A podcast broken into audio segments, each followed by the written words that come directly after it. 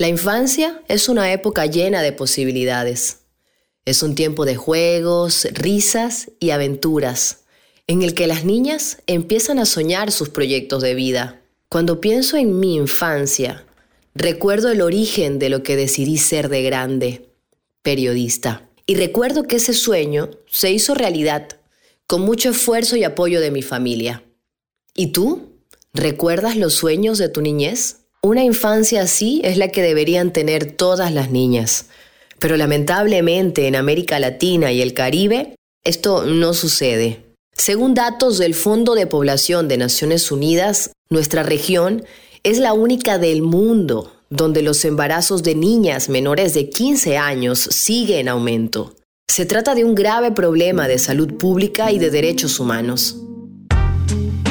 ¿Sabes cómo podemos cuidar a las niñas ante esta situación? Mi nombre es Dayana Monroy. Esto es Niñas, no madres. Las niñas merecen soñar y estudiar, tener aventuras y con amigas jugar. Un podcast que nos explica qué podemos hacer para proteger la salud y la vida de las niñas latinoamericanas. Porque son niñas no madres, como sociedad debemos escucharles. Porque son niñas no madres, merecen justicia. Porque son niñas no madres. En el episodio anterior te contamos las historias de Camila, Fátima, Lucía, Norma y Susana.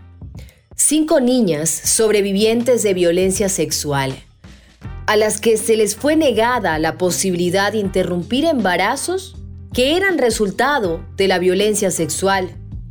Sus historias son únicas y personales, pero representan una cruel realidad que cada año impacta negativamente en la vida de miles de niñas de Latinoamérica. Debido a la falta de protección y justicia en sus países, estas cinco niñas unieron sus voces y presentaron sus casos ante el Comité de Derechos Humanos de Naciones Unidas y Comité de los Derechos del Niño. Su objetivo, exigir a los gobiernos latinoamericanos que detengan la violencia sexual y las maternidades forzadas. Los estados tienen la obligación de dar reparación a las personas cuyos, ¿no? cuyos derechos son afectados, ¿no?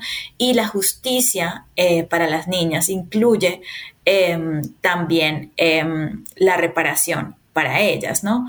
Em, en este sentido, a las niñas víctimas de violación se les tiene que garantizar eh, como acceso a la justicia, no solamente que sus casos sean tratados con celeridad, sino también con una reparación por los daños sufridos o enfrentados como consecuencias de las violaciones de las que han sido víctimas, ¿no? que no solamente es la violencia sexual. La importancia de tomar medidas apropiadas para la recuperación de las niñas reside justamente en el hecho de que la violencia contra ellas tiene efectos devastadores a largo plazo en su salud y constituye una amenaza además a su supervivencia y su estado físico, ¿no? Quien habla es Carmen Cecilia Martínez, abogada y gerente regional de asuntos legales del Centro de Derechos Reproductivos. Carmen fue parte del equipo jurídico que presentó estos casos a nivel internacional y explica de qué se trata ese proceso y por qué es fundamental para que las niñas sobrevivientes de violencia sexual puedan acceder a una primera línea de defensa, la no impunidad la falta de justicia en los casos eh, de violencia sexual, eh, especialmente cuando se tratan de niñas, les impide a estas superar las violaciones de las cuales fueron víctimas, ¿no? Y lo que es peor aún, solo agrava el sufrimiento a las, al haber sido revictimizadas por el Poder Judicial de un Estado, ¿no? Porque generalmente vemos que a lo largo del proceso penal no se tiene en cuenta su condición de niña y víctima de violación sexual al mismo tiempo, lo cual evidencia además que no se considera su interés superior y asimismo no se efectúa eh, ningún tipo de adaptación para garantizar que el proceso de investigación fuese accesible, ¿no? Para esas niñas, ¿no? Las víctimas de violencia sexual, eh, por ejemplo, como Fátima, como Norma, como Susana y como Lucía, que son justamente cuatro casos que representamos con distintas organizaciones ante el Comité de Derechos Humanos de Naciones Unidas, deben de niñas menores de 14 años que fueron víctimas de violencia sexual y forzadas a ser madres, deben beneficiarse de medidas especiales, ¿no? Tales como, además, recibir acceso a asistencia financiera gratuita de bajo costo, servicios médicos, psicosociales y de orientación, educación, vivienda, tierras, aportes para el cuidado y oportunidades de, por supuesto, de educación y de empleo. Además, digamos, es muy importante que el sistema de justicia acelere los procesos para dar eh, capturar, juzgar y condenar a los agresores, ¿no? Justamente la falta o la impunidad, justamente que representan desafortunadamente estos casos donde los agresores eh, no son eh, juzgados por estos crímenes y continúan en libertad, además reiterando las violaciones en contra de niñas, suponen una revictimización de las propias víctimas, valga la redundancia, ¿Por qué? Porque justamente lo que hace es perpetuar eh, la violencia de género y la transforma en violencia institucional y, y estructural en contra de ellas. Esta denuncia internacional fue fundamental para dar a conocer la situación de las niñas latinoamericanas e instalar la consigna, niñas, no madres, a nivel global.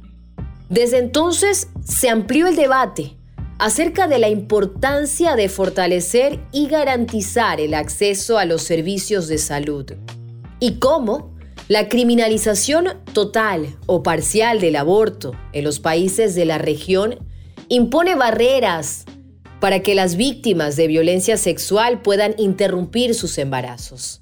Pero además es importante señalar que todo acto de violencia sexual afirma o quiere afirmar una posición de subordinación de género, ¿no? Una relación de poder y de dominio patriarcal sobre la víctima, en, lo que estamos hablando, niñas y indefensas, y esto además evidencia un propósito discriminatorio. Camila, Fátima, Lucía, Norma y Susana siguen esperando justicia y reparación para ellas y otras niñas latinoamericanas. Todas tenían 14 años o menos cuando quedaron embarazadas como resultado de una violación. Todas fueron presionadas para abandonar la escuela.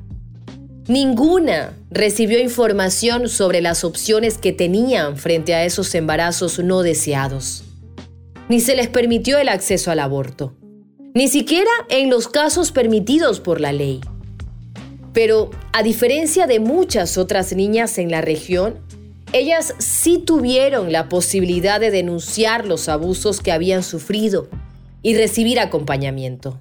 Así lo explica la abogada Luz Patricia Mejía, abogada y secretaria técnica del Mecanismo de Seguimiento de la Convención de Belém do Pará necesitamos todavía desarrollar herramientas más claras, saber cuáles son los caminos más adecuados, identificar y seguir deconstruyendo los estereotipos de género y de subordinación que generan que sintamos temor y pena frente a la violencia sexual en vez de rabia y necesidad de justicia, ¿no?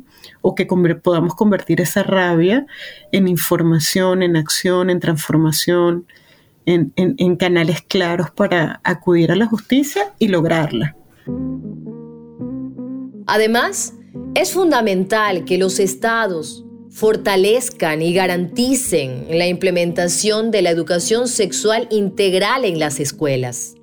El buen funcionamiento de las rutas de atención en casos de violencia sexual, así como los protocolos de protección infantil, que harán que las niñas puedan empezar su proceso de reparación.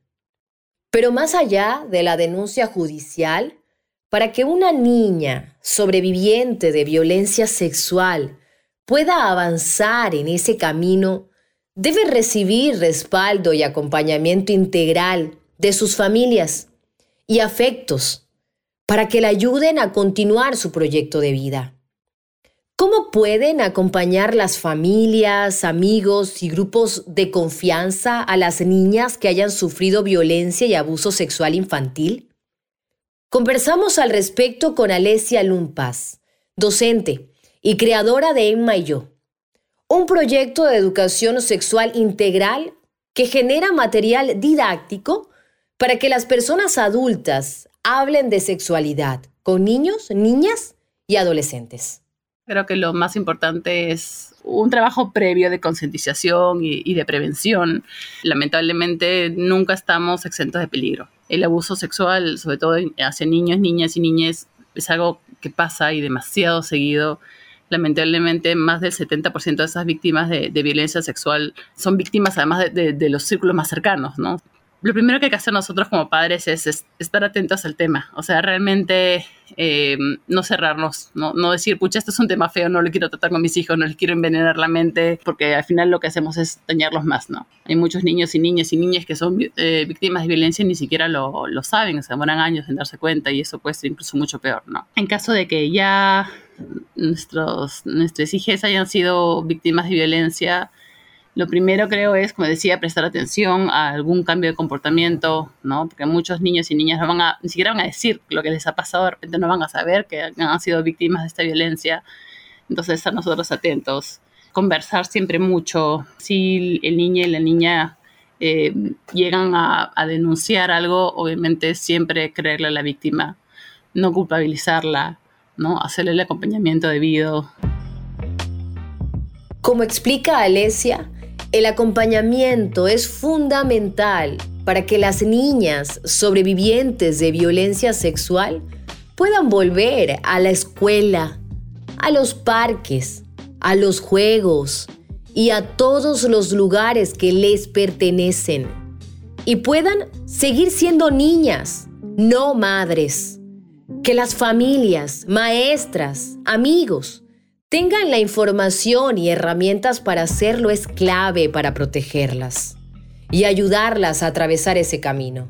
No sé cómo es en otros países de Latinoamérica. Acá en Perú, obviamente, el tema de la justicia es terriblemente lento y mal hecho. Entonces, el poner una denuncia y que te la acepten y que avance y que se llegue a encontrar justicia es, es, un viaje así, pero utópico, ¿no? Lamentablemente la justicia no siempre se encuentra. Este, pero creo que al margen de eso lo que debemos hacer es velar por la salud mental y física, obviamente, de, de nuestras niñas y niñas, ¿no? Entonces, esa debe ser nuestra prioridad. Si se puede, terapia bacán, este, igual darles todo el soporte que se puede, sobre todo creerle, ¿no? Hay muchos niños y niñas que por, por el bien de la familia, ¿no? Por el tema de, no sé, pues de, de, la apariencia, callan esos abusos, los permiten de generación tras generación, ¿no? Cuando se sabe que ahí hay un, un familiar que es medio abusivo, medio incómodo, este, y lo permiten, ¿no? Se, mantienen en silencio esas actitudes y esto es lo que creo que es más importante parar. Enseñarle a los niños y a las niñas que, que en casa se puede hablar, que pueden tener gente de confianza a la que les, que les diga, ¿no? A la que les, les puedan confesar su incomodidad con otra persona y que, y que, estemos ahí para apoyarlos, ¿no? Para creerles. Si viene mi hijo y me dice, oye, no quiero saludar a este tío que veo además cada dos años en Navidad y viene y me abraza fuerte, tú decirle, ok, te respeto, ¿no? Respeto tu opinión, respeto tu incomodidad, entonces te mantienes alejado, ¿no? Creo que también educar mucho a nuestros niños y niñas en, en, su instinto, o sea, en creer en su instinto, ¿no? Y no simplemente en, ay, portarte bien, es la niñita que todo el mundo espera, sino, ok, si no quiero saludar, si quiero decir hola de lejitos, en vez de darle un beso a esa persona, ¿no? Darles esa, esa libertad y esa autonomía a los niños también les incentiva un poco a alejarse de, de estos temas del abuso, ¿no? Y sobre todo, como le digo, hacer que los niños y las niñas sepan que tienen alguien en quien confiar. ¿no? ¿Y qué más queremos nosotros como papás y mamás? de ser esas personas. Porque si no somos nosotros, igual, tu hijo, tu hija va a ir a cualquier otra parte, ¿no? Al profesor, a la amiga, o al hermano mayor, o el amiguito que sabe nada, que no puede ayudarlo mucho, ¿no? Pero siempre vamos, vamos a recurrir a alguien. Y ¿qué más podemos querer los papás y mamás que ser esa persona, ¿no? Y esa confianza que nuestros hijos nos tienen, tenemos que construirla nosotros a través de las conversaciones fluidas y constantes, a través de la confianza que generamos en casa, ¿no? Las consecuencias físicas, psicológicas y sociales de la violencia sexual y las maternidades no deseadas le cuesta a millones de niñas su presente y su futuro. Ellas no pueden seguir esperando. Los estados deben actuar de forma urgente para proteger a las infancias y que todas puedan crecer y vivir libres de violencias.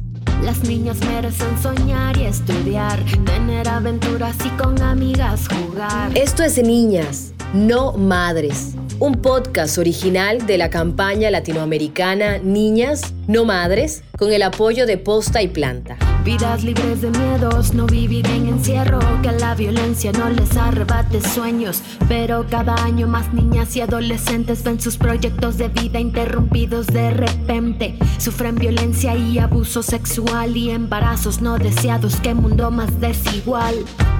Acompañar, proteger y defender a las niñas latinoamericanas es tarea de todos de nosotros depende que todas puedan decidir sobre su salud, su vida y su futuro. Las niñas nos necesitan. Es hora de actuar. Para más información, ingresa a niñasnomadres.org. Porque son niñas no madres, como sociedad debemos escucharles porque son niñas no madres, merecen justicia, porque son niñas no madres.